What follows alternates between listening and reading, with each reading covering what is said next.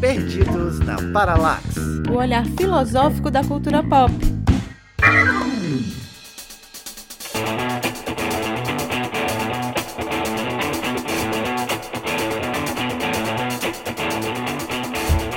Oi, gente, eu sou a Débora Fofano e hoje a gente está num episódio super especial para divulgar o Prof. Filo, que abriu recentemente o processo seletivo para ingresso de novos alunos em 2024. Para quem não conhece tanto o Profilo, a gente vai falar sobre ele, lógico, mas é um programa de pós-graduação destinado a ofertar curso de mestrado a professores de filosofia do ensino médio ou fundamental na modalidade profissional, em rede e com abrangência nacional. Mas calma aí, calma aí, que se você acha que esse episódio não dialoga com você, calma, porque você vai aprender muito sobre filosofia e até mandar esse episódio para aquela pessoa, aquele coleguinha que você sabe que precisa fazer um mestrado profissional. Então segura aí que a gente já está começando. A paralaxe é a aparente mudança do objeto a partir dos diferentes pontos de vista em movimento. Hoje nós estamos aqui com convidados incríveis, professor Eduardo, professor Hugo, professora Natália, e como sempre a gente gosta, né, de perguntar quem são vocês na fila do pão. Eu me preparei um tempão para responder essa sua pergunta, porque eu ouço ela toda vez que ouço o programa.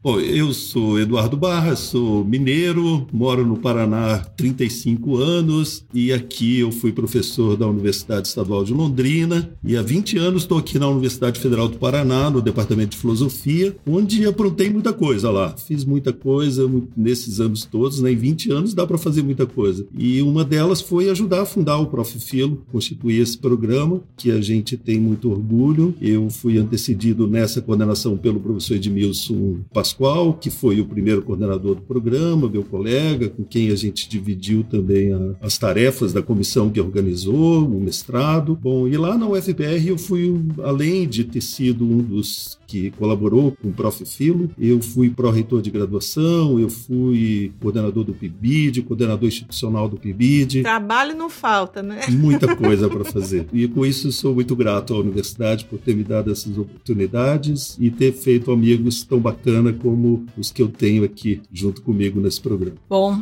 eu sou Natália de Oliveira, sou professora da Rede Estadual de São Paulo, fui bolsista PIBID na graduação, foi ela que possibilitou, né, que eu pudesse pagar a universidade cidade, sou da periferia daqui de São Bernardo do Campo. Uma pessoa que sempre sonhou em ser professora, mas que não sabia como que ia pagar. E aí eu entrei na universidade e conheci o PIBID, então sou muito grata a essa política pública. E logo em seguida eu conheci o Prof. Filo e sou muito grata por tudo que ele proporcionou na minha vida até aqui. Então eu me concluí em 2021 aqui na Universidade Federal do ABC. E só agradeço pela oportunidade de estar aqui hoje com pessoas tão queridas que eu conheço pelas redes e hoje pude me reunir. Obrigada. E Hugo, conta pra gente, quem é você na fila do pão? Ó, oh, gente, eu quero saber na fila do pão, de verdade, o que, vocês fazem? Vocês ficam ansiosos, vocês querem comer todos os carioquinhos, vocês querem... Aqui no Ceará a gente chama de carioquinha, não sei nem como é que vocês chamam o pão francês aí. Pão francês. Ai, é pão francês. em Curitiba tem o pão d'água também, que se compra junto com o pão francês. Aqui é sovado, é. sovado. Cada lugar no Brasil é um pão diferente. Mas diz lá, Hugo, quem é você na fila do pão? É, eu sou Hugo Jardel, professor de filosofia, mestrando aí no Prof. Filo desde do, do ano de 2022. Filhos de professores, minha mãe era professora na APAI e meu pai é professor aposentado de matemática, mamãe também. É, já fui radialista, já fui capoeirista, sou poeta de vez em quando. Já fui mais militante, mas eu sou ateu, já militei muito na internet por causa de ateísmo e, e Estado laico. Me aventurei, né, pela filosofia sem querer. Entrei querendo fazer jornalismo, olha só, jornalismo. E aí fui bater na filosofia e a gente é preparado para dar aula no ensino médio e hoje eu leciono para crianças, é a coisa que eu adoro dar aula de filosofia para criança, inclusive meu é mestrado é, é sobre isso e depois a gente pode conversar a respeito. Sou roqueiro, fã de Star Wars, fã de, de nerdice, League of Legends, a galera pode meter qualquer coisa que eu tô dentro. A gente vai ter que gravar outros episódios com vocês todos, porque todo mundo cheio de história pra contar, não vai dar certo tudo aqui hoje não, hein?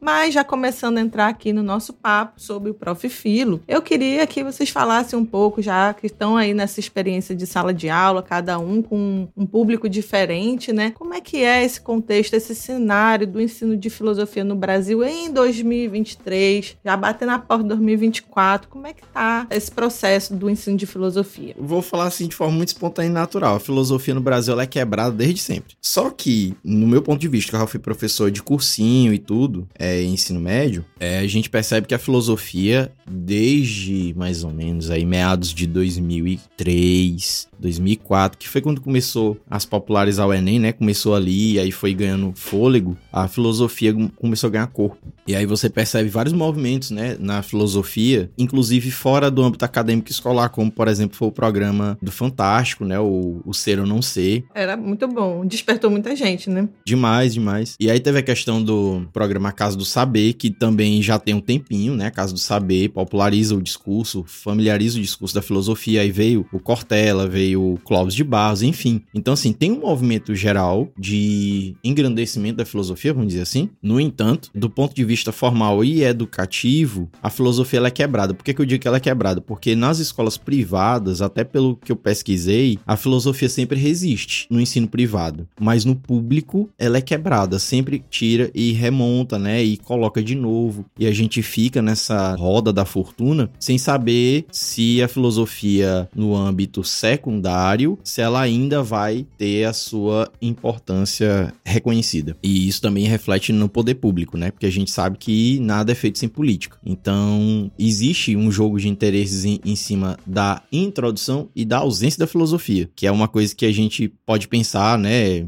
Enfim, colocar algumas possibilidades para explicar esse movimento. Mas eu enxergo hoje que, resumindo aqui, a filosofia ainda tem muita lenha para queimar e eu não vejo ela saindo tão cedo dos currículos, muito pelo contrário, a briga até é grande para ela continuar e se expandir. É, essa esperança que a gente corre atrás, né? Uhum. Bom, eu vou fazer o cenário aqui de São Paulo, né? Então eu entro na graduação de filosofia em 2012, em seis meses de graduação eu consigo pegar aulas de filosofia como professora contratada. Né? Então a gente percebia que não tinha professores, era, tinha acabado de voltar a filosofia em 2008, né, no governo Lula, com o ministro Haddad. Então eu sou a primeira turma que tem filosofia no ensino médio, esse retorno. E na sequência começa uma nova discussão no governo Dilma para retirar a filosofia, né? E aí tem uma baita briga para que ela se mantenha. E aí com a, a reforma né, do ensino médio, que aqui em São Paulo também teve as ocupações das escolas, e a gente percebe o quanto que a filosofia e sociologia contribui para essas ocupações, né? Quando você conversa com a meninada, pega as pesquisas dessa época sobre as ocupações, inclusive tem pesquisa da UFABC falando sobre as ocupações daquele momento, aconteceu em Curitiba, em outros locais, o quanto essa potência de 4, 5 anos, os alunos tendo filosofia na escola, e só no ensino médio, porque as escolas públicas aqui só ofertam no ensino médio com duas aulas por semana, você já vê uma mudança na postura da meninada, né? Então a gente entende porque também vai e volta a filosofia, né? A ditadura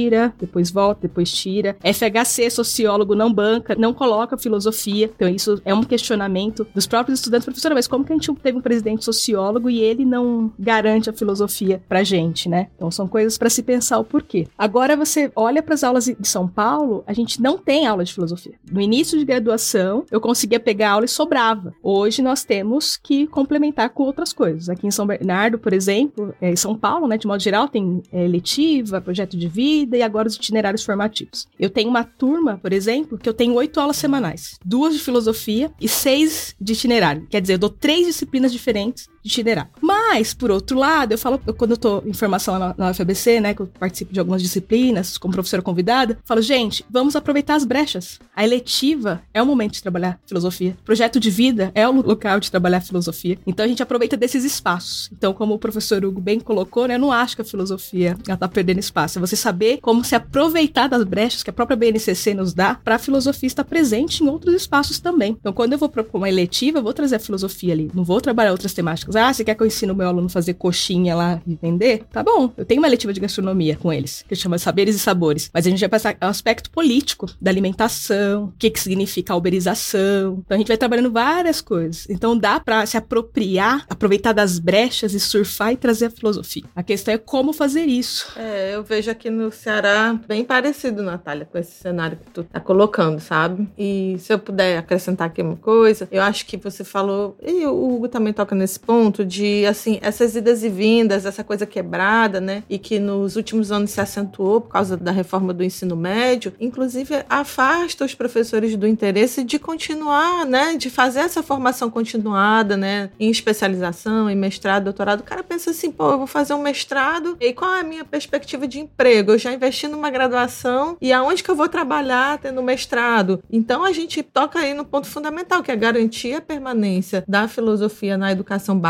E aí eu até saliento a importância de ampliar para além do, do ensino médio, mas ter na educação fundamental, exatamente não para ser uma reserva de mercado para gente, não é isso, é porque a gente sabe da importância que tem o ensino de filosofia. E como bem o colocou, né, as crianças nas escolas particulares estão tendo filosofia. Eu, eu, trabalhei numa escola particular que no infantil 1 eles tinham filosofia. É, e eu ficava pensando, como eu faço isso? Porque a minha formação foi voltada para o ensino médio. Uhum. Né? Sim, sim. Fazendo complemento ao que a Natália falou sobre São Paulo, eu sou do Piauí. Nesse ano eu comecei a trabalhar em Caxias do Maranhão, mas eu trabalhei por uns sete anos só em escola particular de Teresina, Piauí, né, na capital. E tem filosofia desde pequenininho, os moleque. Tem escola uhum. que tem desde o fundamentalzinho, né, particular, né, primeira né? série, particular, pública Sim. não. Outra informação, né, que a gente falando sobre a questão da desvalorização do profissional de filosofia, a gente tem que ampliar essa discussão porque não é a desvalorização do professor de filosofia ou de sociologia ou de humanas, é dos professores. Ponto. E a gente tá aqui no mês do professor, olha que Ó, oh, não é?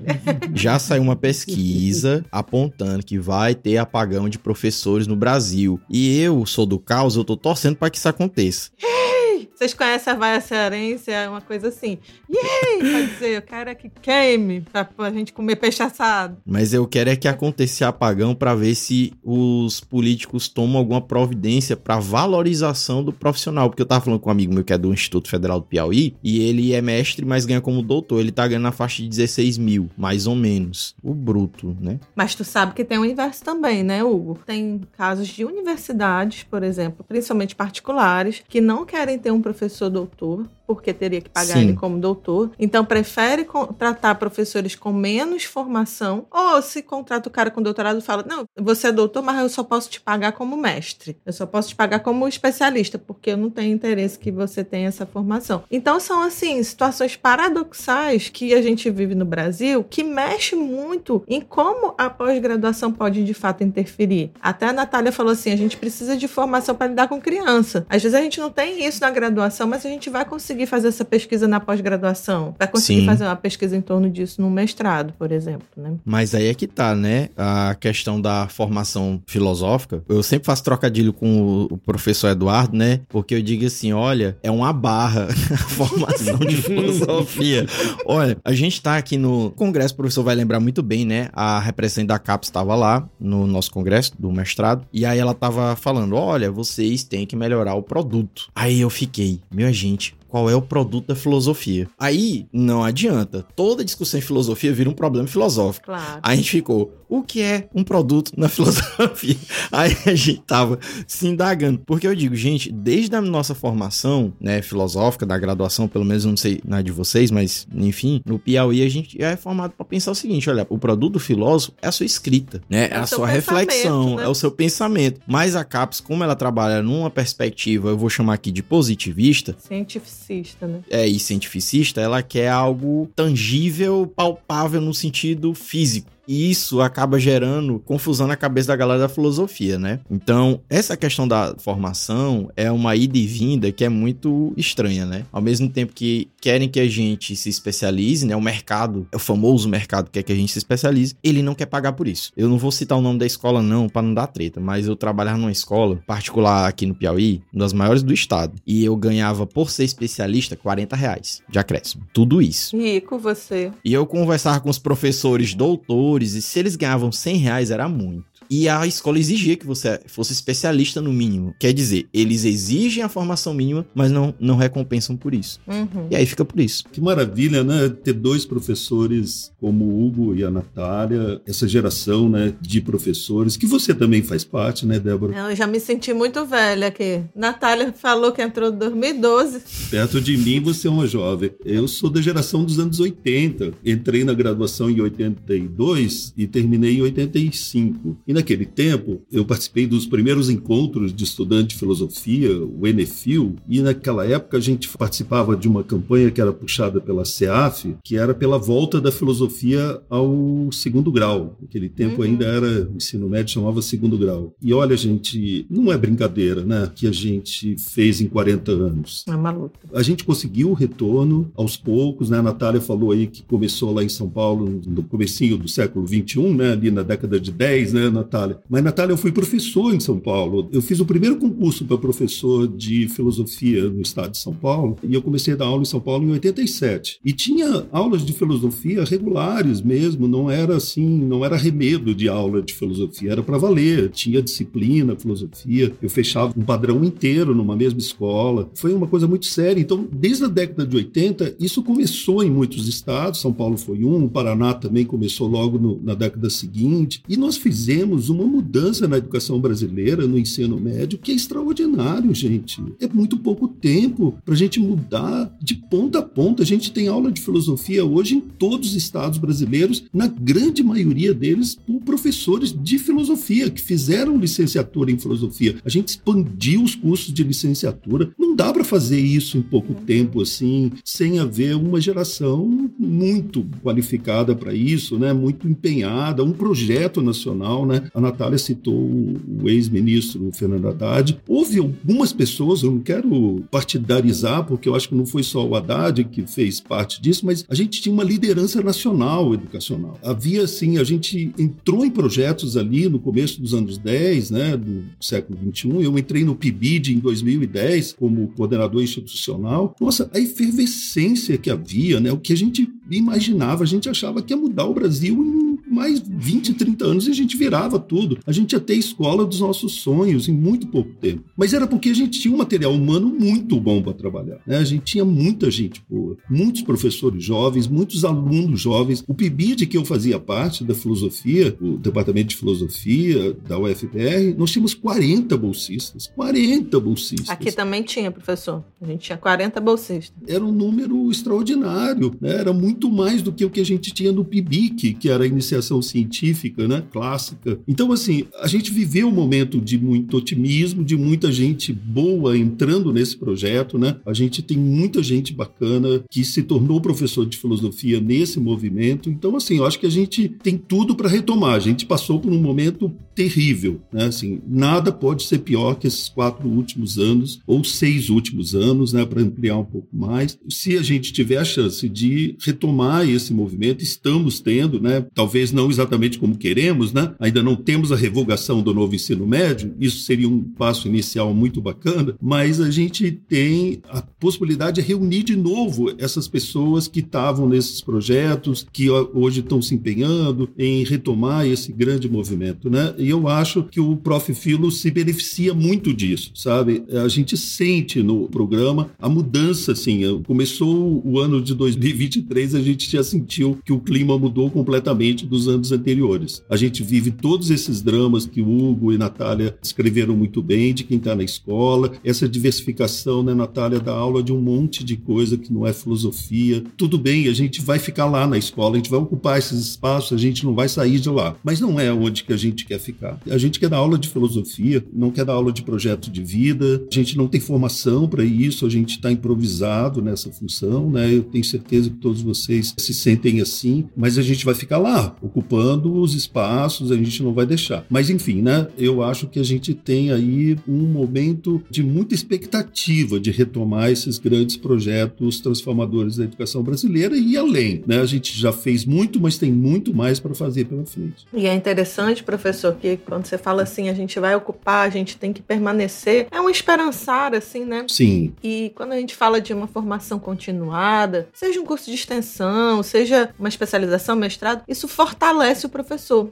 Porque quando a gente está na sala de aula, no dia a dia, a gente vai sendo inundado por essas demandas que são inúmeras. Isso vai arrastando a gente numa correnteza que é essa própria do neoliberalismo, né? Que vai arrastando a gente pelo que tem por fazer. E quando a gente consegue ir para um curso, para uma formação, é aquele respiro, né? Uhum. Que encontra exatamente isso que o senhor está falando aqui. Que a gente tem que se fortalecer para continuar firme no nosso propósito. E eu vejo que muitos professores professores estão cansados, né? Porque o dia a dia é muito, é muita luta, é muita luta. Eu não sei aí como é que tá, mas aqui o professor dá 27 aulas de sala de aula. E aquelas 13 do planejamento é pé comendo também, né? A gente precisa desse respiro, dessa fortaleza e, e estar aqui nesse podcast para dizer, galera, ninguém tá sozinho. A gente tem Sim. que se juntar aí nas nossas lamúrias, nas nossas tristezas para ter alegrias, né? Só para remontar um parêntese, né, que foi aberto e eu não fechei, que eu tava falando do meu amigo, né, que ele trabalha no Instituto Federal. Então, assim, uhum. ele ganha uns 16 mil mais ou menos como doutor. Aí a gente tava conversando, né, e disse: olha, ele já ganha como doutor, ele só ganha isso, porque se fosse qualquer outro curso, por exemplo, medicina, que é a comparação básica, e fosse doutor mesmo, de fato, não médico, mas um médico doutor, ele ganharia muito mais de 20, tranquilamente, né, inicial. O professor, ele tem esse momento de desvalorização, e aí na minha pesquisa eu acabei descobrindo o motivo. O motivo foi porque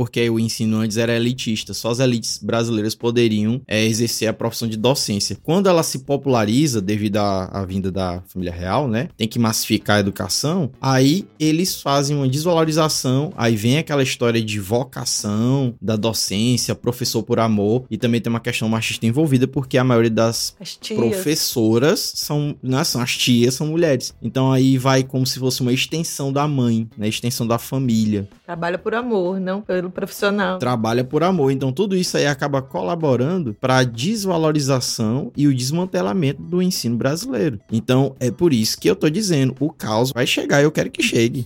Que é, não é possível que o pessoal não enxergue, gente. Oh, meu Deus, tomara que a gente resolva antes do problema explodir, assim. De... É. Lembra do, do acidente de Mariana? Os caras disseram, ó, vai dar merda. Aí o que eles fizeram? Nada. Aí quando aconteceu, é que, ah, a gente tinha que ter tomado a providência. Já tava tudo aí. Vocês é que não viram os sinais, né? Parece que o mal do brasileiro é só fazer as coisas depois que acontece. Você falando disso, né? Eu tenho a impressão que o PIBID é o que talvez não permitiu que esse colapso ainda chegasse, né? Porque eu lembro que a minha geração é, não queria ser professores e professores, eu era a única ali. E não sabia muito também como ia fazer isso, né? Minha mãe dizia assim, Natália, a gente não tem dinheiro pra pagar a faculdade, tipo, acorda. E aí eu tinha duas pessoas na família só que tinha feito graduação, e a tia da minha mãe, ela foi pro convento, né? E eu falei, bom, se for essa saída, eu vou também. Pra estudar, eu vou.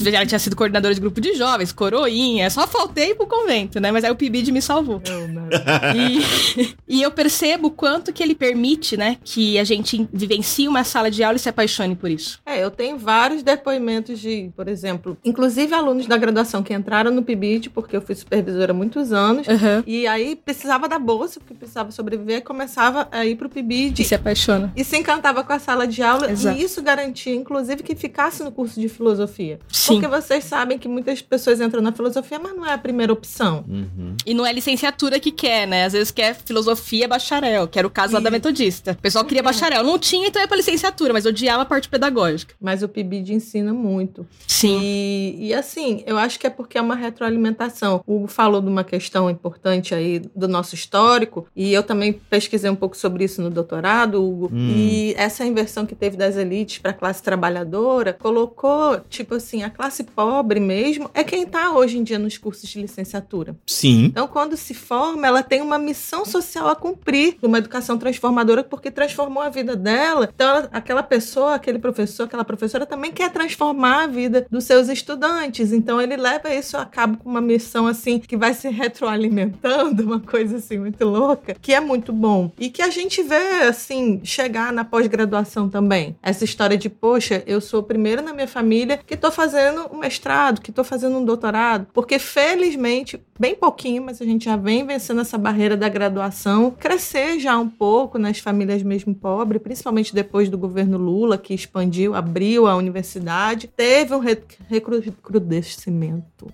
essa palavra aí. Teve uma diminuição, né? E aí agora voltou. A gente tá esperando exatamente isso, que a gente consiga de novo abrir as portas da universidade, tanto em nível de mestrado quanto doutorado, porque se a gente for lembrar, gente, o programa Ciência Sem Fronteira, Idioma Sem Fronteira, vários desses programas acabaram durante esses últimos anos. Sim. E a gente precisa cavar esse espaço. Esse espaço não vai vir de graça. Esse espaço vem com muita luta, né? A ampliação do PRO, de tudo. Maldito vampirão.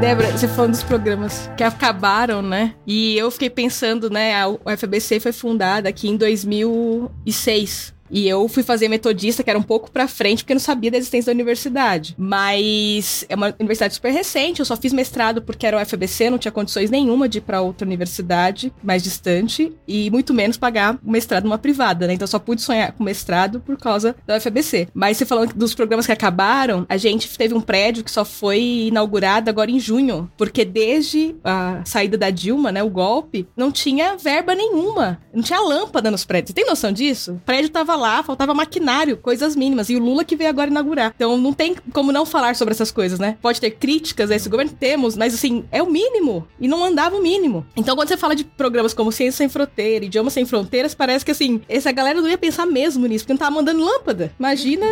Aluno para fora do Brasil, né? É assustador. Eu posso falar só que o Leyman tá enfiando as garrinhas dele lá no Ministério ah, da Educação. Já tá lá, né? Claro. E com o Camilo Santana, que foi nosso governador aqui no Ceará. Enfim, eu vou até fechar isso aqui que eu não vou abrir essa, esse palanque pra ninguém, não. Eu vou voltar aqui pra pauta, gente. Diante Volte. disso tudo que a gente falou aqui, é uma pergunta importantíssima. A gente pintou aqui um cenário quase de guerra, né? E eu quero que o professor diga pra gente qual a missão do Prof. Filo diante disso tudo. Não é fácil, né, Débora, depois desse quadro aqui, né? E é com isso que um programa como o Prof. Filo tem que lidar, né? Nós somos parte de uma política pública, né? O Prof. Filo não é algo assim, pudéssemos chamar de uma iniciativa privada. Não, isso não é o Prof. Profilo. Profilo é um programa voltado para a formação de professores, que é uma tarefa do Estado brasileiro. Ele deve isso aos professores, porque ele tem que promover a formação continuada dos seus professores. Isso está na LDB. Está no Plano Nacional de Educação também, né? Que está para vencer. Está previsto a meta 16. A meta 16 do Plano Nacional de Educação prevê que o Estado brasileiro estava se comprometendo a qualificar os seus professores da educação básica com pós-graduação estrito senso, até a taxa de 50% uhum. do corpo docente nacional, até 2024, o ano que vem. Então, quer dizer, se a gente fosse cumprir, hoje a gente teria que parar as aulas e matricular todos os professores do Brasil no mestrado. Só aula né?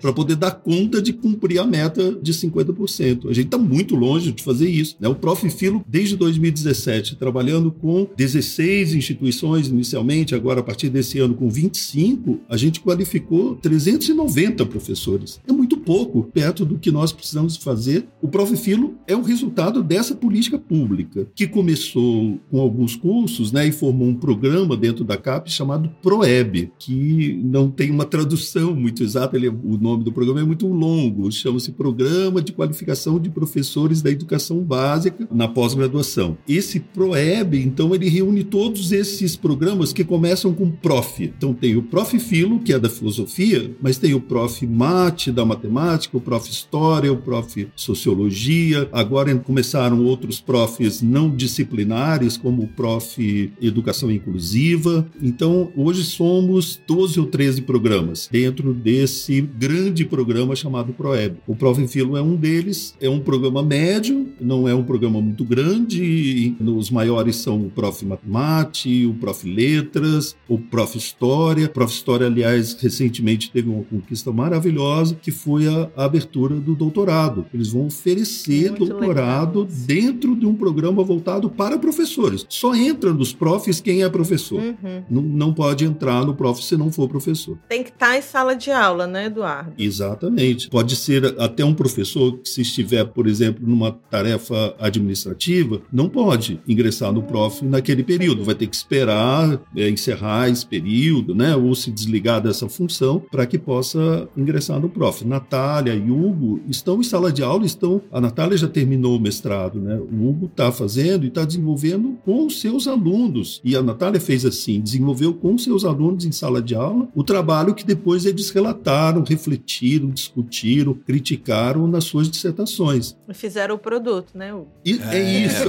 oh, irmão. produto. O produto, né? Esse, isso Sim. que nos persegue, né? Contando rapidamente um pouco dessa história, né? Por que esse produto? Por que, que pesa tanto sobre os mestrados profissionais. Isso é importante dizer, o Profilo é um mestrado profissional, é uma modalidade da pós-graduação. Tem uma outra modalidade que é o mestrado acadêmico, que é a pós-graduação mais conhecida. Né? A maioria dos programas de pós-graduação são de pós-graduação acadêmica. Os programas profissionais surgiram muito recentemente, a partir do início do século XXI, né? quando o Renato Janini era o, o diretor de avaliação da CAPES, foi ele que deu início a esses novos programas, os programas profissionais. Esses programas inicialmente começaram na engenharia, na psicologia, não começaram na educação, na área de ensino. Era pensado assim para quem estava atuando na indústria. Então, um engenheiro que estava na Petrobras, por exemplo, poderia fazer um mestrado profissional e ele desenvolveria um processo, um produto dentro da, da empresa lá onde ele trabalha. Um psicólogo também que trabalhasse numa empresa de trânsito, por exemplo, né, ele iria desenvolver um produto lá dentro da empresa. Esse modelo foi adaptado para a formação de professores e levou essa herança dos programas profissionais, que é apresentar um produto ao final. Em algumas áreas isso é muito fácil de fazer. Só pensar, por exemplo, nos colegas cujas disciplinas demandam laboratórios, biologia, química, eles podem desenvolver um produto, um arranjo experimental para poder ser usado em sala de aula. Isso tem a cara de um produto. Mas no caso da filosofia, o que, que nós vamos apresentar? O melhor produto que a gente pode apresentar é uma reflexão conceitual. Esse é o melhor produto. Nada pode ser melhor para a filosofia do que isso, né? Mas isso não ganha materialidade assim com facilidade. Nós estamos tentando, vamos, vamos chegar a um formato que se adapte à filosofia, mas é a construção de uma tradição. A gente não tem essa tradição. Só assim, sendo bem objetiva e ignorante a minha pergunta aqui. Em geral, o pessoal produz material didático,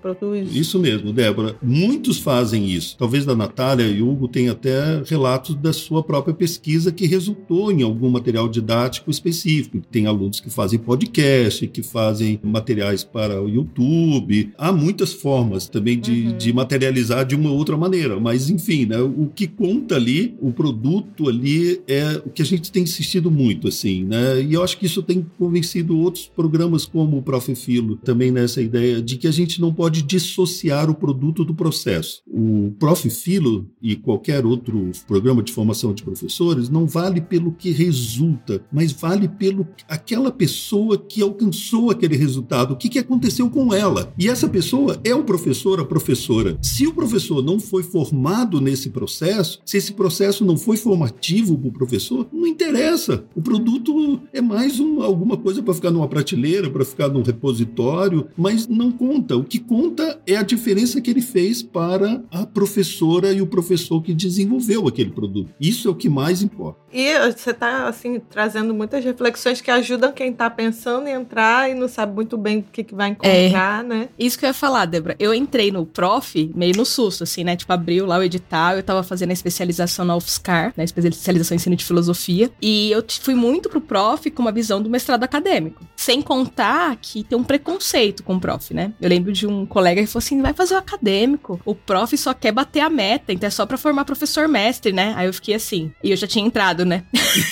né? Falei, vixe, acho que vou ter que fazer um acadêmico depois. E aí eu fui vivenciar, né? Eu lembro bem da minha adição. E o professor falou assim: tá, você fala que vai fazer práticas, mas como que vai ser essas práticas? E eu não sabia muito bem o que fazer. E eu tava terminando, né? Tinha acabado de concluir a especialização em ensino de filosofia, onde eu já narrava algumas práticas. Então, assim, essa especialização foi muito importante, né? Pra eu entender um pouco do que ia vir acontecer, mas não sabia que ia ajudar nesse sentido. E eu lembro que a gente foi fazer a primeira disciplina, que era seminário de projetos, e a gente continuava na ideia de um mestrado acadêmico. Vamos pegar um conceito e tentar pensar sala de aula. E aí, quando a gente foi ter as disciplinas práticas, né? Então, laboratório de ensino de filosofia, práticas de ensino de filosofia, ah. que aí falou, agora eu tô entendendo. E por isso que é tão importante você estar em sala de aula. Não tem como você desenvolver uma pesquisa na coordenação. No ano seguinte, eu fui pra coordenação da escola e, e tinha muito claro isso. Aqui eu não conseguiria ter desenvolvido um prof, por exemplo. Uhum. Então, é pensar a sua realidade, né? O que que acontece na escola que se torna objeto de pesquisa. Então, para mim, o que foi fundamental foi o diário. Tudo que acontecia eu anotava. Tudo que me afetava. E às vezes a gente fica procurando essa coisa do dar certo. E não interessa se vai dar certo, gente. O que é dar certo? né? Então, o que acontece? Eu lembro que um texto que foi interessante foi o Lefera na Selva, que é um texto em que narra o casalzinho fica esperando que algo aconteça, né? E na verdade já está acontecendo.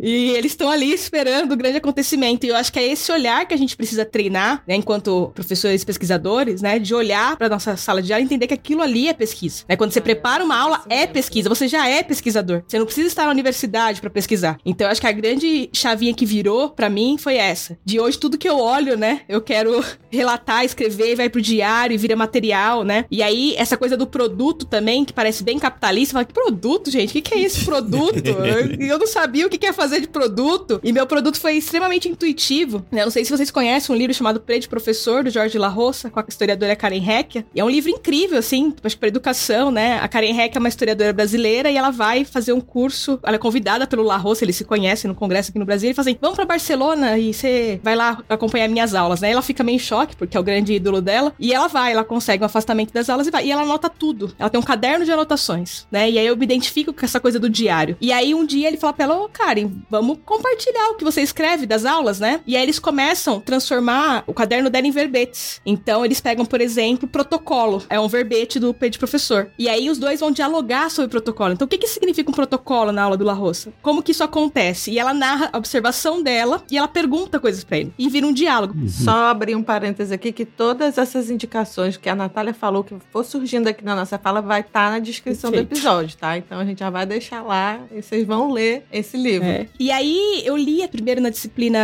que meu orientador falou assim para mim, você vai fazer, né? Que era uma disciplina, a primeira vez que estava sendo ofertada na UFABC para alunos da licenciatura, que era Corpus, Gênero e Sexualidade. Foi a primeira vez que foi ofertada na UFABC pela professora Marília Pisani, né? E quem idealizou essa disciplina, né? Escreveu a ementa foi a Marília Pisani e o professor Alexander de Freitas, ambos meus orientadores, né? Tive o prazer de ter os dois comigo. E o Alex falou, Natália, você vai fazer essa disciplina. Porque eu queria pensar quem eram os corpos infames, então, na escola. Pensando a vida dos homens infames ali do Foucault. Eu conheci ali alguns verbetes, né? Do La Roça. E depois na disciplina de laboratório de ensino de filosofia. E aí eu tinha que apresentar na disciplina de seminário de pesquisa alguma coisa que eu tivesse feito na escola. E eu tava pensando na injúria. No final da aula não estava acontecendo o que eu queria, né? E aí um dia eu falei assim: bom, a gente tá falando de injúria, então quando a gente chama alguém de determinada coisa, o que a gente quer dizer com isso? Então quando alguém te chama de puta, o que, que você sente? Quando você chama alguém de puta, o que você quer dizer com isso? E aí eles escreviam. E aí foram saindo verbetes. E aí eu tinha que apresentar pra professora, né, alguma coisa. Eu falei, ah, eu vou compilar isso aqui. Aí eu fiz, né, imprimi, colei, fiz a mão lá o negócio. E aí cheguei pra professora. E aí meu orientador tava lá e falou assim: o que, que é isso? Eu falei, ah, foi umas coisas que eu juntei aí, tinha que apresentar alguma coisa pra Marinê. E a Marinê Pereira também é uma professora incrível para pensar práticas de ensino de filosofia, né? Ela, da estética, traz jogos teatrais, Viola Spolen, Augusto Boal pra gente trabalhar em sala de aula. E aí ele falou assim: é isso o seu produto, Natália? Tá aí. E eu, é? É, é isso, esse é o seu produto. E aí virou a chave. Então eu entendi o quê? Que aquilo que eu estava fazendo. Então, eu tenho materiais, gente, que eu conseguia escrever mais umas três dissertações de coisas que eu coletava. Então é coisa que nós fazemos diariamente. Às vezes você toma um susto e fala assim: meu Deus, mas o que eu vou fazer na minha pesquisa é o que você já faz. Você só vai relatar isso e vai coletar esses materiais e ter um outro olhar para eles. Que muitas vezes a gente joga de escanteio. E como é bom, né, Natália, ter alguém que é realmente um professor, um orientador para olhar para você e falar: ó, oh, isso aqui que você tá fazendo é isso mesmo, tem que Exato. ir e tal. Porque a gente fica inseguro, né? Uhum. Uma situação, mesa de bar, conversando, falando: ah, lá na escola acontece isso assim, as mães vão pra escola e não tem quem deixar os filhos, e se não tiver com quem deixar os filhos, não vai pra aula. Então eu arrumei uma sala onde ficam as filhas. Da... Aí contando essa história na mesa de bar, aí a Cris, professora queridíssima, Cris Marinho, olhou para mim e falou: por que, que você não escreve um artigo sobre isso? Pois tá é. Entendendo? A gente precisa de alguém de fora, né, pra é, falar pra gente. É, é esse o processo mesmo. Então, a gente tem que olhar o nosso.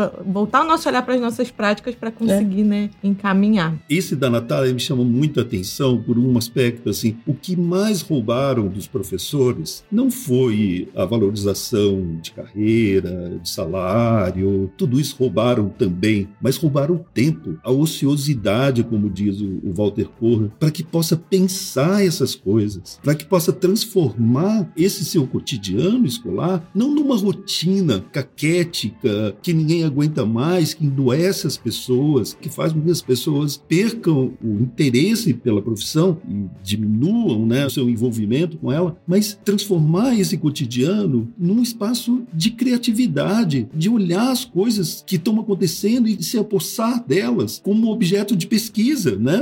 Assim, embora pesquisa pareça uma coisa meio carrancuda, mas é sobretudo essa atitude de quem conduz a sua vida com o que está acontecendo consigo, né? E não está sendo levado pelos acontecimentos. Então, é essa atitude da Natália, né? As coisas estavam acontecendo ali perto de mim, eu não estava percebendo que eu tinha um material riquíssimo para poder fazer essa pesquisa. É isso que o Prof. Filo quer proporcionar ao professor, um tempo para que ele possa fazer esse tipo de descoberta no seu cotidiano. Não é ele adentrar numa biblioteca, pegar um monte de livro da área de ensino de filosofia, que também é muito bom, é muito bom estudar, é muito importante ler toda essa bibliografia e se apropriar dela. Mas não é ali que ele vai encontrar o seu trabalho de pesquisa. O seu trabalho de pesquisa está lá na sua escola. Para lá que ele tem que olhar, é lá que ele tem que mudar o seu olhar ou, ou tirar aquele monte de empecilhos né, que o impedem de olhar para o seu cotidiano e ver tantos focos de possíveis criações que ele tem diante de si e que o cotidiano maçante da escola acabou impedindo que ele descobrisse e se apossasse disso, né? Uhum. Fizesse disso um produto, um artigo, uma dissertação, né? uma sequência didática, transformasse isso num ganho para si, para o conjunto da educação, né? E assim, tinha aqui na pauta essa pergunta, né, de como conciliar trabalho e estudo no mestrado, mas acho que vocês estão abordando exatamente isso. Está extremamente vinculado uma coisa com outra, né? É porque tem muita gente que, por ter essa tradição do mestrado acadêmico, que muitos professores que estão na sala de aula, quando entram no acadêmico, tiram uma licença ou tenta fazer de tudo para conciliar. Aqui não. No mestrado profissional, a sala de aula é o seu objeto de pesquisa. É o laboratório. É o laboratório, muito bom. Mas como é que foi para vocês? Como é que tá sendo, Hugo, para você? A princípio, eu já queria fazer o mestrado, né? Já havia recebido vários convites, só que eu tava com um problema que jaz na própria profissão de filosofia, que é você ser um professor de múltiplas escolas e múltiplas turmas para você sobreviver, não digo nem viver, sobreviver. Então isso me impedia de fazer após. Eu fiz a especialização porque era remota e era no domingo. Prof. Filo, pelo menos aqui no Piauí, acontece os encontros às quintas e sextas. Mas acho que em geral é assim. É, né? Se eu não me engano, mais pro final de semana, né? Então, tava em uma escola e aí eu remanejei todos os meus horários para não bater na quinta nem na sexta. E aí eu fiz. O dinheiro que eu ganhava era satisfatório, mas infelizmente, como era escola particular, eu não tinha direito à bolsa. Aí, quando eu terminei o primeiro ano do mestrado, eu entrei na escola pública. Então, assim, minha cabeça virou porque eu tive que pensar uma outra ideia de pesquisa, uma outra abordagem, uma outra realidade, né? Assim, não é fácil fazer pós e ser professor de filosofia, porque a gente precisa trabalhar muito para poder ganhar um mínimo, porque como o pessoal sempre faz, né, eles dão um mínimo de aulas pra gente, acontece que você tem que preencher seu tempo livre o máximo de escolas possíveis, né? E isso até é engraçado, porque o pessoal diz assim: "Ah, mas a filosofia não impacta a vida das pessoas, não impacta a sociedade ou fazer como a Marilena Chauí, né, a filosofia com a qual e sem a qual o mundo permanece tal e qual", né? É uma piada. É que nem a estratégia que foi feita nos correios, né? Vamos diminuir os investimentos nos correios. Aí o correio começa a dar errado, tá vendo? Vamos privatizar. Precariza, né? A lógica é essa. Eles precarizam a filosofia para depois ficar dizendo que ela não serve para nada. Lógico que ela não vai servir, vocês não estão deixando ela acontecer direito. E olha que a gente faz a diferença com o mínimo. Eu já tive vários relatos, inclusive de um ex-aluno que faz filosofia, sou muito feliz com isso, que ele disse, professor, suas aulas foram maravilhosas, me influenciaram. Eu fui professor dele no fundamental, não fui nem no médio. E ele levou as aulas para frente. Mas enfim, eu já falei da dificuldade, mas o que é que facilita ser ingresso no mestrado profissional são as bolsas. E foi uma das pautas que nós tivemos lá no congresso, que foi a ampliação das bolsas, inclusive para professores oriundos de escola particular como eu, por exemplo. Porque quando eu, eu entrei no mestrado, eu era da particular. Aí no meio do período, eu fui para pública. Ficou num limbo, né? Fiquei no limbo. Então, eu acho isso muito importante, esse incentivo. Muito bom. É interessante o, o Gu narrando aqui, né? E a Débora falou há pouco assim: ah, aqui hum. os professores estão com 27 aulas, né? Em sala de aula. E aqui, quando a gente tem pouco, a gente tem isso, né?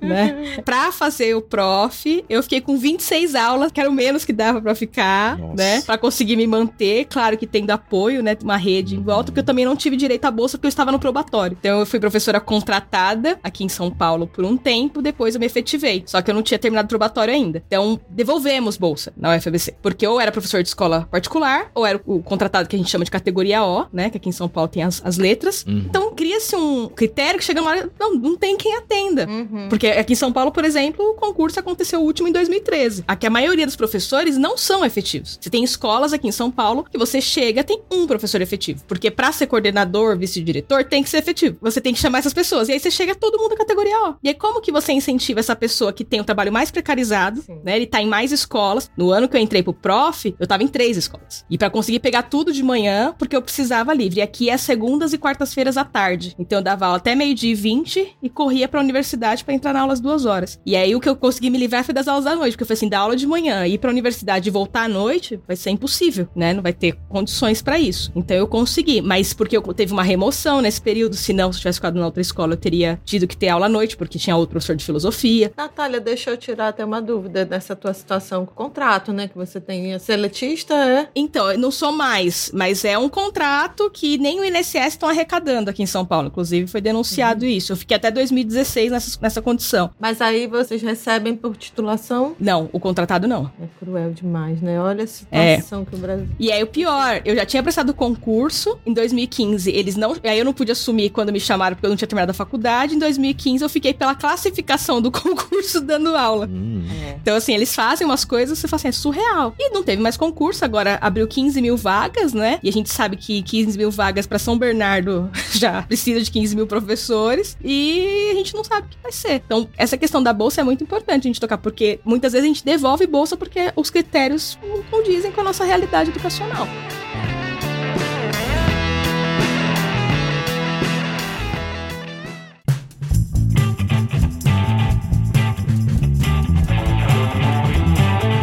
Gente, aqui é Fred Costa, atravessando esse programa para dar os recadinhos da semana. Mas antes quero dizer que eu tô muito feliz com esse episódio especial, essa parceria entre Perdidos e Profilo. E desde já pedir o feedback de vocês sobre esse programa, se ele conseguiu tirar suas dúvidas sobre o que é o Profilo, se te influenciou a se inscrever, se você compartilhou esse programa com alguém. Enfim, manda pra gente que a gente quer muito saber se esse programa fez em si alguma diferença para você. Agradecer, como toda semana, aos nossos apoiadores. Nós somos um podcast independente, a gente precisa da sua ajuda para continuar fazendo esse nosso trabalho. Para apoiar, você vai lá em apoia.se barra perdidos na filosofia ou chega no nosso Pix, perdidosnaparalaxe.gmail.com. A partir de 10 reais você entra no nosso grupo de apoiadores lá no WhatsApp. Lá a gente troca ideia, conversa sobre coisas, tem acesso a gente e batemos papos bem legais por lá. Quero agradecer também a todo mundo que conferiu a palestra da Débora lá no Prof. Filo do IF do Sertão de Pernambuco, lá de Serra Talhada. A Débora palestrou com o seguinte tema: Atravessando a fantasia ideológica, o ensino da filosofia do impossível. Eu acompanhei, foi muito bacana.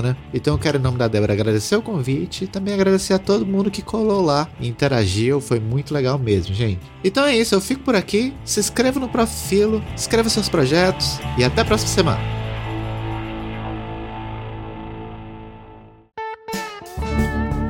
Posso falar um pouquinho sobre bolsa, Débora? Que eu acho que pode interessar a quem está nos acompanhando, né, e quer conhecer um pouco mais do prof. Então, vocês estão vindo o Hugo e Natália falando das bolsas, né? Nenhum dos dois teve bolsa, né? Infelizmente.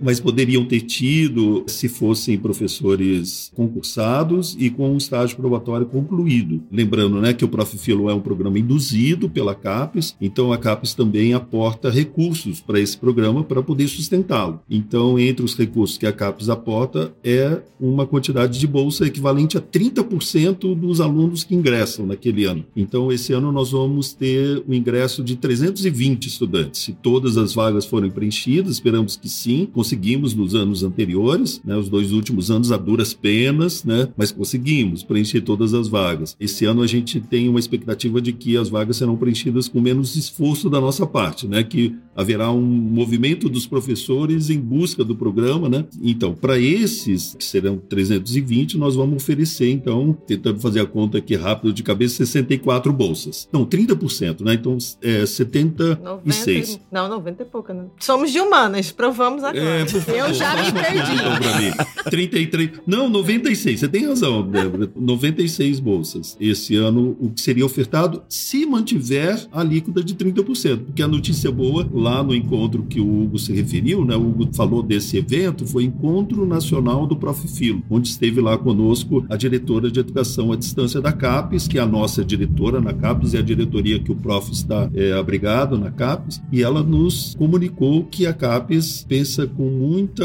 convicção em ampliar esse número de bolsas. Então, não se sabe ainda para quanto, mas será mais do que 30%. Né? Então, eu falei se mantiver, mas não vai ser reduzido, vai ser ampliado, ampliado de 30%. Né? Sim. Eles chegaram, inclusive, a pensar em fazer 100%. Todo aluno que ingressasse no programa teria bolsa. Isso já aconteceu no Profimate quando o Profimate começou. Ele dava bolsa para todos os Sim. estudantes que ingressavam no programa. Não é mais assim, né? Infelizmente, mas eles estão tentando retornar isso em algum momento. Então é assim, tem direito à bolsa e é uma bolsa muito diferente, né? Porque é uma bolsa que o professor não precisa ter dedicação exclusiva ao mestrado. Não só pode, como ele deve continuar trabalhando. Então ele pode acumular com o seu salário essa bolsa. É igual a, a outra bolsa de mestrado, mesmo valor. É, agora pode acumular a bolsa do acadêmico, mas em circunstância muito particular, mas não pode até o início desse ano, agora tem uma nova portaria para os acadêmicos que permite a acumulação. É, aqui no Ceará a gente sabe que CAPES não pode, CNPq não pode, mas aqui tem a FUNCAP, FAPERJ, FAPESP, acho que pode, né? A legislação federal, né, da CAPES e da, do CNPq que não permitia, mas da CAPES agora permite. Ah, que bom. É, já que a gente está falando dessa coisa do ingresso, de como é que é, de bolsa, eu queria que vocês falassem, oficialmente, professor Eduardo, quais são os pré-requisitos. Você tem que ser formado em filosofia, a gente já sabe que tem que estar trabalhando, atuando como professor, mas tem um projeto, tem uma prova, como é que são essa entrada, né, os pré-requisitos para entrar no programa? O básico é isso, é ser professor de filosofia. Pode não ter a licenciatura em filosofia, né? A gente tem muitos colegas que têm licenciatura em pedagogia,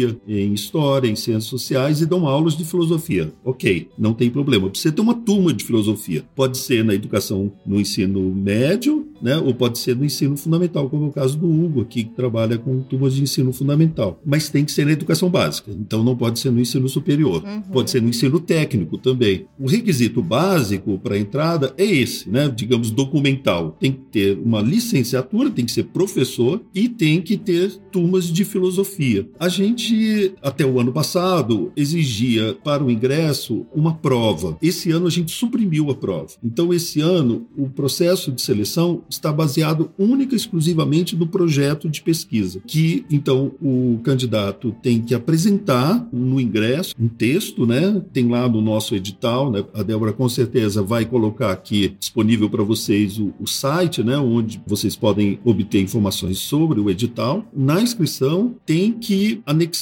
ao formulário, tem um formulário que tem que ser preenchido e nesse formulário tem que anexar o projeto de pesquisa. Uhum. É um texto que tem uma dimensão dimensão muito razoável, né? não é um texto longo, né? 10 páginas no máximo. Ele tem lá que ter alguns aspectos formais de um projeto de pesquisa, os objetivos, a problematização. Mas pensem que nada disso vai ser exigido de vocês um grande arsenal de conceitos, de autores, né? que tem que ser citados e conhecer profundamente bibliografia. Nada disso. O projeto ele tem que ser a cara disso que a Natália descreveu muito bem tem que ter a cara da sua escola, da sua sala de aula, do seu cotidiano como professor. O que, que você identificou lá na sua aula que você viu ali um potencial para você se debruçar sobre aquilo, ter um professor que vai te apoiar, que vai ser o seu orientador, e vocês desenvolverem juntos, procurarem uma bibliografia de apoio e desenvolver em torno daquela questão vinda lá da sua sala de aula uma pesquisa, um conhecimento novo, uma abordagem inovadora. É isso que o, o projeto de pesquisa tem que ter. Ele tem que ter o potencial para esse crescimento depois ao longo da pós-graduação. Ele tem que ter um rigor, mas não é, não é para estar tá pronto, né? Pronto vai estar tá quando você terminar. Não, a gente não quer que as pessoas se assustem com o projeto de pesquisa. Não é para isso, né? A gente não quer erudição no projeto de pesquisa. Tá? Se tiver, melhor, mas não é esse o objetivo. Às vezes a pessoa pode até ter um nome, um universo conceitual que ele consegue lidar bem, mas a sala de aula dele a gente não enxerga ali. Esse projeto não é bom. O projeto bom é o que a gente olha assim e vê a sala do professor, vê o cotidiano dele, o problema que emergiu lá quando ele estava estudando o imperativo categórico do Kant, quando ele estava estudando filosofias ameríndias, quando ele estava estudando temas que são temas da sala de aula. Né? Isso que o projeto tem que incorporar. Eu ajudei um amigo, né, no pré-projeto dele. Aí eu disse assim, cara, tu não precisa escrever o teu projeto agora, o pré-projeto, que vai ser o final. Tu pode mudar ele completamente. O que eu acredito é que a banca, ela avalia a tua capacidade de escrita e a tua capacidade de raciocinar sobre um determinado problema, que tem, logicamente, a ver com a sala de aula. Tu pode muito bem pegar como referência artigos de internet, os livros didáticos, inclusive tu pode questionar os livros didáticos e dizer assim, olha, esse livro didático aqui, será que ele é satisfatório para o ensino público ou privado, enfim, a realidade do professor? E vai. Tem um monte de colega meu que fez os projetos, estão fazendo, né, na verdade, que a gente tá na mesma turma, os projetos mais inusitados, do tipo aplicar a ética platônica em sala de aula a um professor que é colega meu que é músico, ele é músico da noite, e o projeto dele é em cima do Marcuse. Então ele tá trabalhando a intersecção filosofia e música com Marcuse. Então, assim, eu acho massa o mestrado profissional. A criatividade mesmo. Ele dá muita abertura para muita coisa. O acadêmico é muito engessado. Uhum. Eu penso dessa forma, né? Como a sala de aula, cada professor tem uma experiência. Cada sala de aula é um, um locus muito singular, né? Que você analisa e você percebe de uma determinada forma, como a Natália mesmo pontuou, né? Que ela anotava tudo. Então, se a gente parar para pontuar, escrever os nossos cotidianos, lógico que terão as intersecções, mas vai ter muita coisa que não vai bater nada com a realidade do outro colega. Uhum. Então, isso é que é o interessante. Imagina eu que eu sou professor de fundamental, do interior, do Maranhão e zona rural. Coloca bem aí. Imagina. Tem muita história pra contar, né? Muito Muita- projeto pra fazer. De pneu furado, a menino que não sabe ler nono ano, assim, tem de tudo. Tudo que você imaginar. E até ex-aluna que a mãe casou a menina com 14 anos e o namoradinho mora dentro da casa e ela abandonou a escola. Então tem tudo que você possa imaginar nas escolas públicas, assim, do interiorzão do Brasil, nos rincões, né? Eu só ia comentar isso que o Hugo falou, né? Porque às vezes a gente tá com essa cabeça ainda do acadêmico e aí a pessoa procura a gente pra ajudar. Mas, por exemplo, eu queria tirar essa dúvida com o Eduardo em relação à língua. Eu vi prof, o ano, acho que o edital passado, pedindo a proficiência, que o acadêmico exige. E aqui eu não fiz. fees E eu falei pra pessoa, não, não tem. A pessoa foi ver e falou, não, Natália, tá pedindo proficiência lá, e eu não tenho. E aí eu fiquei na dúvida, eu falei, isso é a universidade que vai exigir ou não? E esse mesmo, esse olhar, né? A pessoa escreve bem, mas ela tá olhando pra sala, mas não tem o rigor. Porque eu já ouvi falar isso, faltou fôlego filosófico nesse projeto. Até na pesquisa, eu ouvi isso da minha pesquisa na UFABC, né? E essa pesquisa, eu vou aqui te dizer, foi premiada pela Ampof, depois pela menção honrosa. Mas. Então eu ouvi dentro da UFABC que minha pesquisa faltou fôlego filosófico. Ê, vai ter uma- umas palmas aqui do. do... Né? É. Então, e assim, isso mexeu muito comigo. Orgulho. Porque eu tinha ali um olhar, primeiro na qualificação, ah, não, tá tudo maravilhoso, daqui a pouco, pra frente da qualificação, me diz que me falta fôlego filosófico. E aí você fala, e agora? O que, que eu tô fazendo aqui? E aí, na sequência, vem um professor e fala: olha, o Eduardo procurou a gente, né? A gente tem que enviar uma pesquisa, a gente vai enviar a sua. E eu pensava, mas minha pesquisa não tem fôlego filosófico. E aí vem o resultado da menção honrosa. Então, isso me assusta muito também, nesse sentido de quem é que tá olhando pra esse projeto. Uhum. E às vezes, esse professor ele não tem uma vivência do chão de escola, ele tem uma vivência acadêmica. Uhum. É, essa é uma crítica, Natália, que desde que eu entrei na educação básica, né? Eu passei um período dando aula na universidade. E quando eu saí da universidade, eu sempre ouvia muito assim: Mas você é tão boa, por que tá dando aula na educação Exatamente, básica? né? Aí eu, por isso. Por isso. Né? Por isso. Como se fosse tá menos, né? de É. Estar na sala de aula. Mas eu acho que isso vem É. mudando. De uns anos pra cá, isso vem Acho que mudando. melhorou também. E eu Melhorou. acho que, assim, um dos responsáveis por essa mudança foi o prof também, por Sim, ampliar esse olhar do professor da educação básica como um agente de transformação. Então, foi criando um vínculo com a universidade que antes não existia. Porque criava-se, assim, uma ideia de que o sucesso vai chegar quando você for professor universitário. E a gente sabe que isso é uma fantasia, que isso não vai existir para todos. E o que é o sucesso, né? Na verdade, isso aí. Débora, é projetado em cima do ganho o sucesso. Então, Uhum. como a gente sabe que o professor de escola superior ele ganha mais, em Mais relação da parte é. do ensino básico ganha mais, né? Aí pensa-se, ora, então se o ensino é superior, o salário é superior, logo eu sou melhor, Uhum. estou numa posição melhor do que anteriormente. Mas como você pontou, Débora, a importância do ensino básico é fundamental e indispensável. E é uma coisa que tem sido negligenciada no Brasil por anos. Se duvidar, desde a da nossa construção enquanto república. Eu queria só abrir o parêntese de que agora o salário das federais, pelo menos o inicial, está congelado há anos, né? O aumento tem sido mínimo. Inclusive, aqui no Ceará, nós da rede básica estamos ganhando mais que professor universitário, hein? Só para deixar essa ponta aí de afronta aos professores.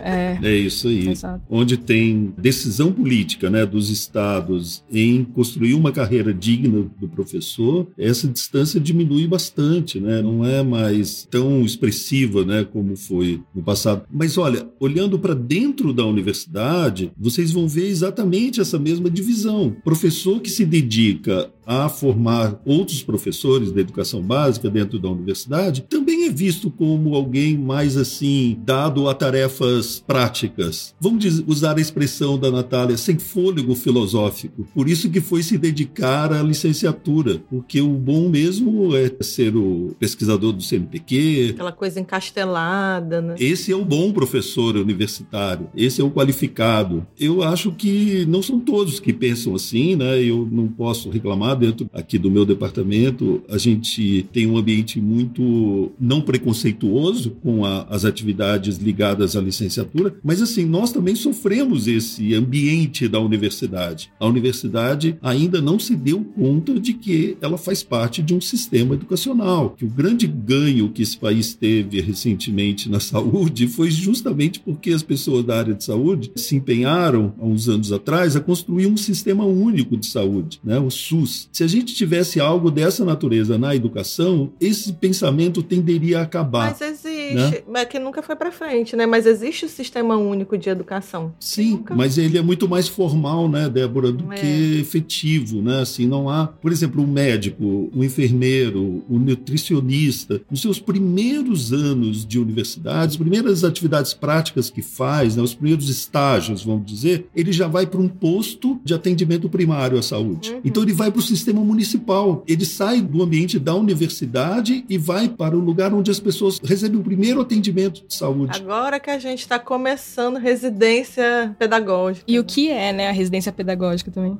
No caso das nossas universidades, da formação de professores, isso acontece de maneira tardia e de maneira improvisada, né? Sim. Os estágios dos cursos de licenciatura é um improviso só. Não tem essa estrutura montada como o SUS oferece no caso da formação em saúde. Eu já compartilhei com o Eduardo essa experiência. Ele teve aqui no Cariri, quando a gente fez o nosso encontro de professores cearense de filosofia. A gente organizou esses estágios e montou um fórum de professores de filosofia. Quando a gente se agregou em torno desse fórum, gente, as nossas conquistas começaram a acontecer com muita luta, né? Porque assim a gente pôde se organizar pesquisar, correr atrás das nossas pautas. Então a gente garantiu o ensino de filosofia como é, unidade curricular mesmo em todas as séries do ensino médio. A gente conseguiu vários ganhos assim da filosofia por conta dessa articulação dos professores, primeiramente por causa do estágio, mas aí a gente se ampliou em outras atividades, né? Isso é assim, uma experiência que a gente vem compartilhando com outros lugares, exatamente porque traz um êxito e traz essa coisa que a gente falou assim da, do fortalecimento. A gente se encontra, gente troca as nossas angústias, a gente consegue respirar melhor, né? Ao invés da gente tentar consolidar um projeto de unificação do ensino, e o de filosofia estaria aí no meio, a gente faz é o contrário. A gente faz é fragmentar o ensino. E aí o novo ensino médio tá aí para não me deixar mentir.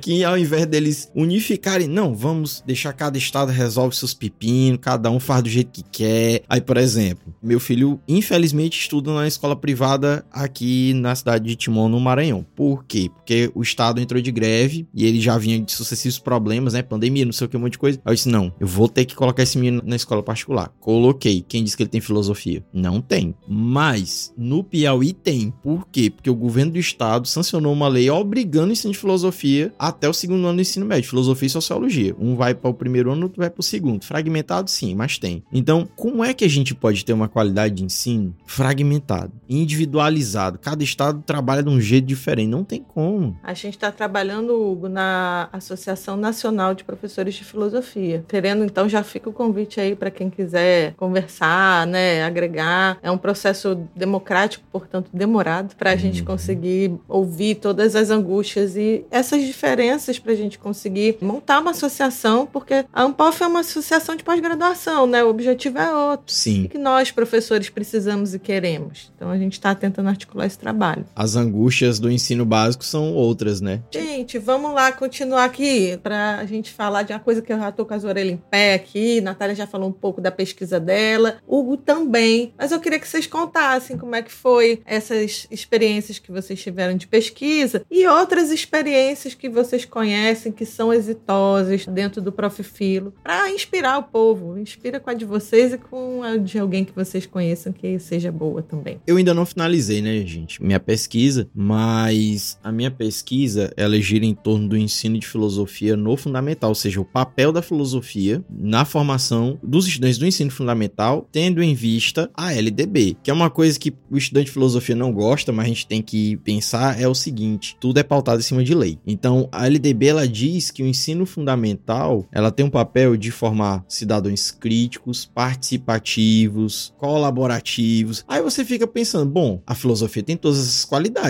Por que, que a filosofia não está no ensino fundamental então? Obrigatoriamente. Então, a minha linha de pesquisa vai em torno disso, e aí eu uso o nosso querido, amado, idolatrado, salve, salve, Sócrates. Eu botei o Sócrates lá, vai Sócrates, é com você. E aí eu tô dialogando, né, em cima do Sócrates. Logo ele que corrompeu logo a juventude. Né?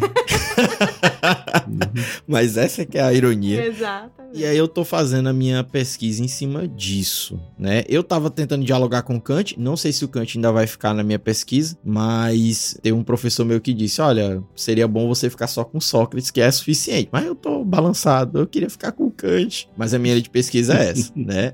Deixa pro doutorado, Hugo. É, eu acho que eu vou deixar pro doutorado. Eu vou justificar o ensino de filosofia no ensino fundamental a partir do Sócrates, com base na- nas leis que já existem, né, que regem nosso ensino. Bom, gente, eu entrei, né, no Prof com um projeto que eu queria pensar o modelo educacional que nós temos, né, que Foucault já detectou ali o que é, né? Então a gente o Foucault e aí você sai lá com a sua impressão do que é uma escola. E aí eu tinha pensado na especialização, né, o conceito eu e tu do Martin Buber como uma saída, né? Então essa relação de ética da alteridade para pensar então essa escola de um outro modo. E aí eu queria aprofundar isso pensando os corpos infames. Quem são os corpos infames nessa escola e como que essa ética da autoridade poderia contribuir. E aí, na arguição, eu fui orientada por um amigo e dizer assim: olha, se alguém perguntar pra você se você está disposta a mexer no seu projeto, diga que sim. Aí eu vou usar os signos aqui, né? Eu adoro signo, gente.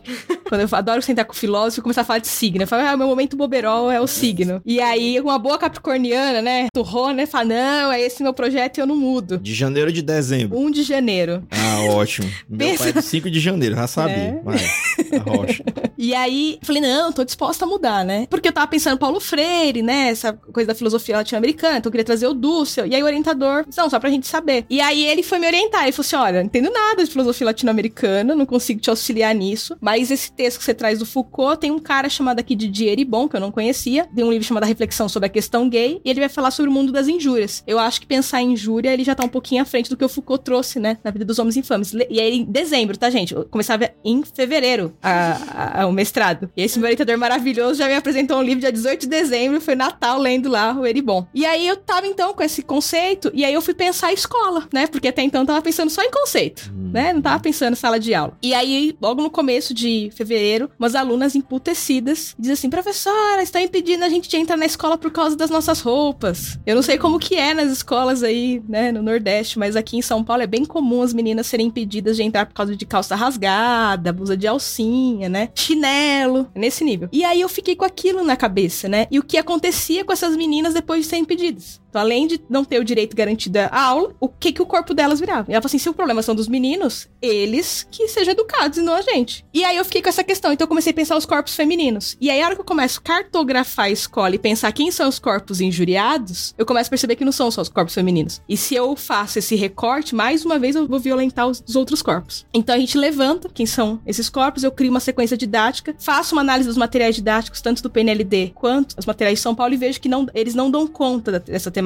E aí eu tenho então, é, agora nem se fala. Produzir uma sequência didática e daí, né, os exercícios de escrita, os diários, começam a sair esses verbetes e sai o livro, né, o Id Injúria, que é um dicionário. Mas. É, Chama mais ou menos assim, eu problematizo se é um dicionário ou não. Acabou saindo dois livros no final, que é o Corpos Injuriados na Escola, né? Problematizações para o ensino de filosofia. Aqui tem a dissertação completa, então essa análise que eu faço do material didático. E aqui os verbetes. E aí, na qualificação, o que a professora Patrícia Velasco, que é a professora, na verdade, verdade, a professora Carla Rodrigues, que sugere é que eu amplie com a equipe escolar e não só com os alunos, né? Como que as injúrias atravessam esses outros corpos. E aí, gente, é uma pandemia, né? Eu estou em meia pandemia. Como fazer isso? E eu fiz online. A minha sorte é que meu orientador começou a me orientar em dezembro, então eu consegui fazer a pesquisa com os alunos em 2019. Então eu tinha os materiais, eu tive que organizar isso em 2020. Com os professores e demais funcionários, eu fiz no online, que era uma outra dinâmica tal. E eu narro isso também, como é feito na pandemia, né? Por falar em fôlego, era um momento que as pessoas estavam morrendo sem fôlego. Então a palavra fôlego fazia muito sentido nessa pesquisa para mim. E aí nós conseguimos publicar pela Pedro e João Editora, que é a editora do Pede Professor, que o qual foi inspirado. Então ficou com o de Injúria inspirado no La Roça e a Karen Heck, e a gente conseguiu publicar pela mesma editora. Inclusive o lançamento desse livro vai ser agora, 13 de outubro, né? Eu fiz uma vaquinha para conseguir uh, levantar o valor. O professor Eduardo Barra contribuiu, divulgou, agradeço muito. Em breve chega o seu livro em casa, professor. Obrigado. E eu vou fazer o lançamento também no Enalic, né? O Encontro Nacional das Licenciaturas. Convida aqui o pessoal para participar, Natália. É, vai ser dia 8 de dezembro em Lajeado e 13 de outubro agora, sexta-feira que vem, às 18h30, que vai ser o dia que vai ser lançado o podcast, então pode ser que é. já tenha passado, né? Em Santo André. Inclusive, Hugo, né, é uma, uma ah. discussão da Profib há um tempo, da Profesp também, né? Garantir hum. o ensino de filosofia no ensino fundamental. Então, assim, esses materiais, essas pesquisas são fundamentais para Porque é uma luta. O professor Eduardo Barro narra, né, o que ele participou, o que ele vivenciou nos anos 80, e a gente sabe que só, assim, o Haddad lá em 2008 assina, mas se não fosse a luta, não tinha acontecido não isso, né? Então é muita luta. Nada não... sem luta não, se materializa. Não, não, não. A gente não pode sair dessa briga. Foi essa luta que também fez com que vocês se identificassem com a profissão. Vocês se construíram professores de filosofia nesse movimento. Isso foi pedagógico, foi formador também. Né? A gente Freire, não pode né? colocar isso apenas assim na coluna dos custos, né? Não foi só custo isso, isso foi crescimento, foi coletividade, né? Eu já falei isso em outra ocasião e eu acho que cabia dizer aqui, talvez a comunidade da área de ensino de filosofia no Brasil seja a comunidade que mais lê os trabalhos uns dos outros. As outras nem sempre. Eu trabalhei muito, continuo trabalhando com filosofia da ciência, mas eu, eu leio muito pouco dos meus colegas brasileiros da filosofia da ciência. Eu leio muito dos que estão publicando em outros periódicos, em outros livros. Eu acho que o que ajudou muito a criar uma comunidade brasileira de ensino de filosofia foi o fato de que a gente tinha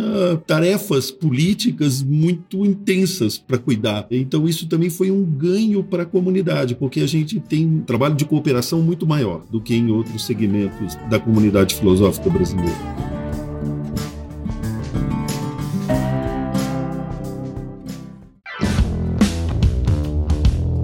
Fred já apareceu aqui me tocando para dar continuidade para o fim desse programa. Já pelo avançado da nossa hora aqui, a gente tem que começar a ir para as nossas indicações. Eu queria saber o que, que vocês indicam para o pessoal poder construir seu projeto, conhecer mais do prof, algum texto que vocês acham que é importante. Eu acho que uma parte importante do projeto é o candidato ou a candidata se lembrar que ele vai ter uma segunda etapa de avaliação do projeto, que é a arguição do projeto. A arguição, a gente queria colocar em entrevista sobre o projeto, mas entrevista em algumas universidades é proibido, porque dizem que é um critério subjetivo, então a gente não pôs entrevista. Mas não entendo que a arguição vai ser alguém lá te. massacrando. fazendo cobranças sobre o seu, seu projeto. A ideia não é essa, é muito mais te dar a oportunidade de falar sobre ele. Porque todo mundo sabe que na nossa profissão é uma profissão da oralidade. A filosofia é oralidade, né? Muito mais mais do que um texto escrito. Né? Até no nosso texto escrito tem muito de oralidade, porque é próprio da filosofia isso. Então, lembre-se isso, né? não fique tão apavorado com o projeto, porque você vai ter uma chance depois de explicar o que você quis escrever ali, se você mesmo depois não está satisfeito, que não ficou claro, né? você vai ter a oportunidade de fazer isso. Então, prepare o projeto da melhor forma que você puder, mas também pense que você vai ter essa outra oportunidade de falar sobre ele de uma maneira mais espontânea, de uma forma mais assim respondendo a perguntas que foram dirigidas, ouvindo as dúvidas que os membros da banca tiveram. Então, nada de apavorar com o projeto de pesquisa. Se você já tem uma prática na sua escola, na sua sala de aula, que você acha que tem um potencial para ser uma pesquisa de mestrado, você tem tudo que você precisa. O projeto agora é um, um detalhe que você tem que acrescentar a essa sua intuição de que você já tem um objeto de investigação. Eu nunca vi nesse programa, nunca antes na história desse desse programa uma indicação tão prática. Vamos, gente, façam. Tá aqui como fazer. Adorei. eu fiquei pensando em quais trabalhos, né, indicar dentro de tantos que eu conheci ali entre os meus colegas. E os que sempre, né, me afetam mais é aqueles que têm relacionado à estética, né, aquelas práticas. Então, eu acho que o, talvez a dica é pesquisar já trabalhos na área que você tem interesse, né, com pessoas que quando eu falo assim, ah, tem professores que, como todo professor, né, temos aqui vários professores de filosofia e tenho certeza que trabalhamos de formas diversas. É as filosofias, né, não existe uma. Uhum. Então, talvez entrar na CAPES mesmo e ver as temáticas e ver com quem você se identifica. Ó, oh, esse texto aqui, né, eu tenho, tava, o meu psicólogo pediu para eu ajudar um menino que, sei lá, conhecia para fazer o prof. E aí ele, quando ele falou a temática, ele falou, pô, tem um mestrado de um colega do meu núcleo que fala sobre isso. E aí coloquei os dois em contato, né? Então, ver quem são esses orientadores, ler, eu acho que ajuda. Que você fala, pô, é, é isso, né? Não fica criando um monstro na cabeça de como pode ser. E há muitos modos de escrever, de pensar a sala de aula. E aí eu penso, sempre que eu olho para esse trabalho, assim, professores que mudaram o meu olhar pro prof dentro da UFABC. Então, eu indico textos que a professora Marinê Pereira orientou, textos que a Marília Pisani, que foi minha orientadora, e o professor Alexander de Freitas. Né? Esses três, é, eles trabalham com práticas de ensino de filosofia que todos os meus colegas disseram, pô, agora fez muito sentido isso. Agora eu vou pra sala de aula e eu consigo fazer alguma coisa e coletar esses materiais, o uso dos diários, né? Alex e Marília tem um texto sobre o uso dos diários em sala de aula, tem um vídeo no YouTube da Marília no evento da USP ano passado falando sobre o uso dos diários. Então, às vezes, procurar pessoas que você já tem uma afinidade com a temática e para entender como se faz isso. Por exemplo, filosofia da ciência. Eu não conseguiria pensar filosofia da ciência em sala de aula, né? Como fazer um, um prof. Mas se você já tem isso, procura as pessoas que orientam nesse sentido. O meu orientador, o Alexander de Freitas, ele é da química. E ele orientou um trabalho da filosofia que foi menção honrosa não POF e que muitas vezes as pessoas diziam pra gente que não era filosofia. Então a gente precisa também valorizar esses outros modos de se fazer filosofia que não está ali dentro do, do que foi vendido como filosofia sempre. Uhum. Então, às vezes, a gente tem receio disso, né? De, ah, eu fiz uma, uma, uma graduação. Né? É, ou uma graduação que talvez não foi tão valorizada. Então, eu não sei se eu tenho condições, se de fato o que eu faço é filosofia. Então, leia, experimente, conheça os outros trabalhos. Eu cito esses três porque são pessoas que transformaram ali o nosso modo de olhar para o prof. Assim, por um tempo ficou todo mundo olhando para o prof como um acadêmico. E quando esses três, igual as disciplinas deles, falou: ah, então essa é a diferença do prof, é pensar essa prática, é esse modo de coletar material, né? Esse texto que eu li aqui que foi disparador para pensar minha pesquisa de outro modo. Então são os três da UFABC que eu deixo como referência, assim. Trago aqui uma indicação de um autor que o professor Eduardo já citou, né? Que é o Walter Corran, que ele é um autor argentino já. Eu não conhecia, na verdade, né? Acabei conhecendo por conta do professor Davidson, numa das disciplinas do mestrado. Ah, mas você tem que encontrar com ele pessoalmente, Hugo. Porque é um cara que faz um trabalho, assim, sabe, de envolvimento, principalmente com o trabalho com criança. Uhum. Eu participei com ele de um evento de filosofia da educação para crianças da UERJ, e ele já esteve aqui no Ceará algumas vezes com a gente. É uma pessoa, assim, que envolve todo mundo num, num movimento totalmente outro. Já fica essa indicação, gente. Contem o professor.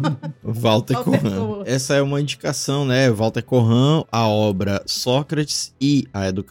A obra essa que eu estou utilizando como referência na minha pesquisa. E um outro livro que eu estou aqui, físico, que é esse compêndio aqui do Sócrates, da editora Ideias e Letras. Ele é um compêndio com mais ou menos 15 ensaios sobre Sócrates, cada um falando de um tema: religião socrática, método socrático. Porque assim, a galera que tá vindo aí da graduação que quer ir pra pós, que gosta do Sócrates, pensa que o Sócrates é só aqueles resuminhos de livro didático, mas tem muita coisa sobre Sócrates que dá para você explorar bastante, que foge daquelas conceituações básicas de ironia maêutica e Sócrates histórico, Sócrates de Platão ou de Xenofonte, mas enfim, tem muita coisa que você pode retirar das obras, né, do Sócrates e que você pode aplicar inclusive no mestrado profissional. Então eu indico essas duas obras. Uma indicação a acrescentar para dar o, o, local onde você pode encontrar esse material que a, a Natália indicou. Todas as dissertações já defendidas no Prof, né, são cerca de 390, como eu disse, nós ainda não temos todas no nosso site, porque algumas a gente não tem a versão final, né, a versão que saiu depois da defesa, mas elas estão aqui disponíveis no site, todas esses 300 e tantas dissertações. Então, o interessado pode acessar o site e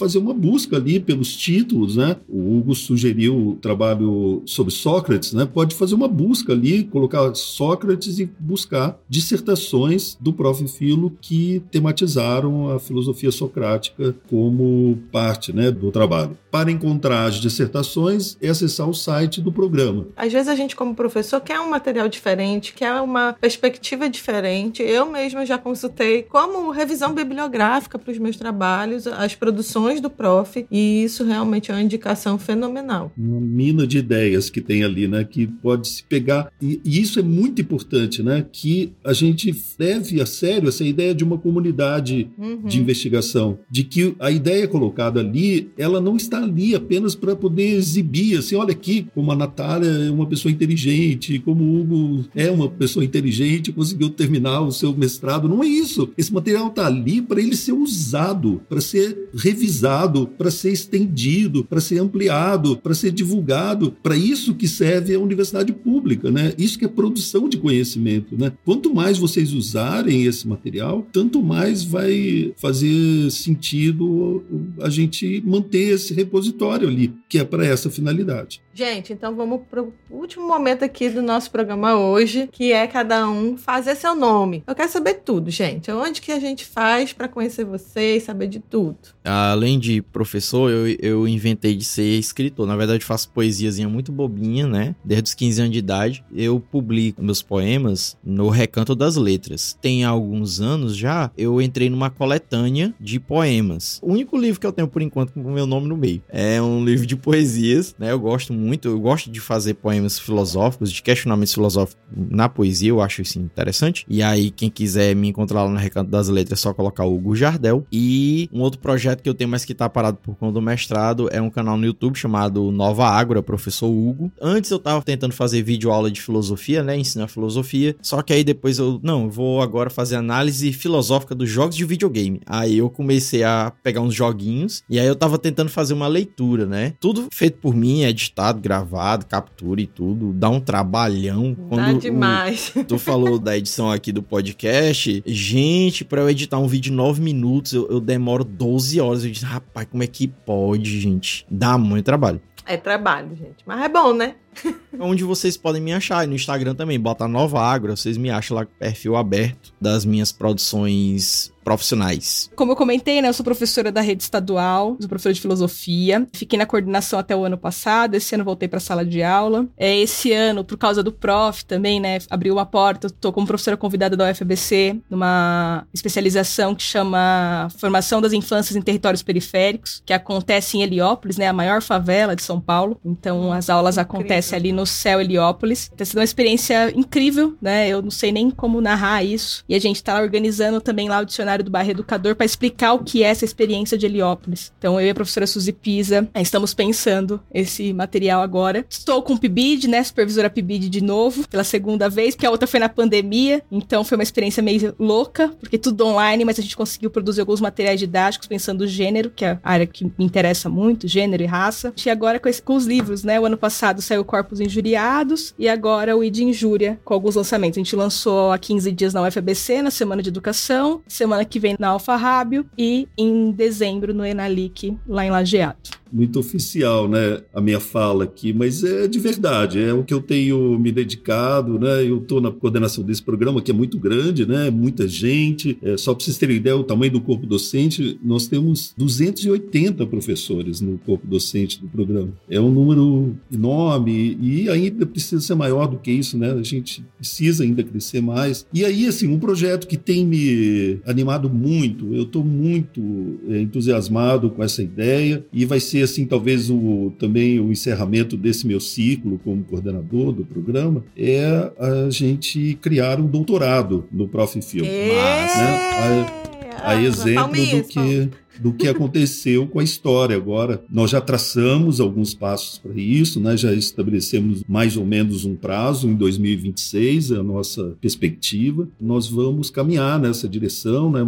vamos construir um planejamento estratégico, assim, um documento. Já fizemos os passos, já deliberamos sobre esses passos, agora precisamos organizar num documento para, de novo, discutir com todos os professores, com todos os núcleos, né? as 25 instituições, e a gente fechar o nosso pacto de construção desse doutorado para início em 2026. Então, estou muito feliz com essa ideia, muito animado para me engajar aí nos próximos anos nessa direção. Agora, uma coisa mínima, agora, num outro lado disso, né? Isso aí é uma coisa grande, enorme, né? Que talvez é, vá ter uma repercussão muito grande. É, vou fazer o meu nome, né?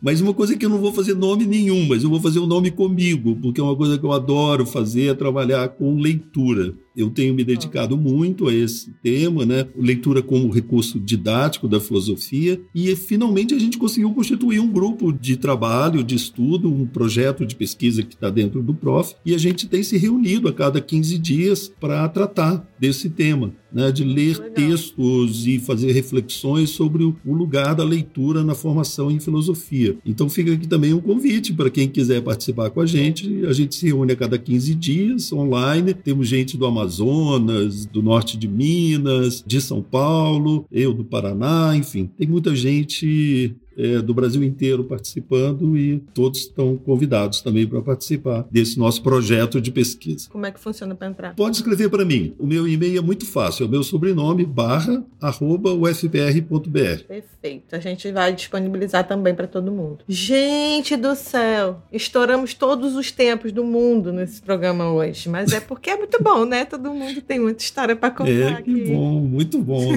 então eu agradeço demais a presença de vocês. É um programa especial, né? O professor Eduardo veio com essa feliz ideia para a gente falar sobre o prof, mas a gente fala sobre tudo, porque Sim, a nossa vida é envolvida com filosofia em todos os sentidos. Então, por isso que não tem tempo suficiente. Mas já fica aqui o agradecimento. Vamos estender essas parcerias, essas conversas em outros momentos, gente. Vamos estar aqui sempre renovando essa disponibilidade para a filosofia. E fica o meu agradecimento de todo mundo do Perdido. Obrigado, Natália. Obrigado, Hugo agradeço. Obrigada, Eduardo. Eu que agradeço. Tchau, gente. Obrigado. Tchau, tchau. Valeu. É.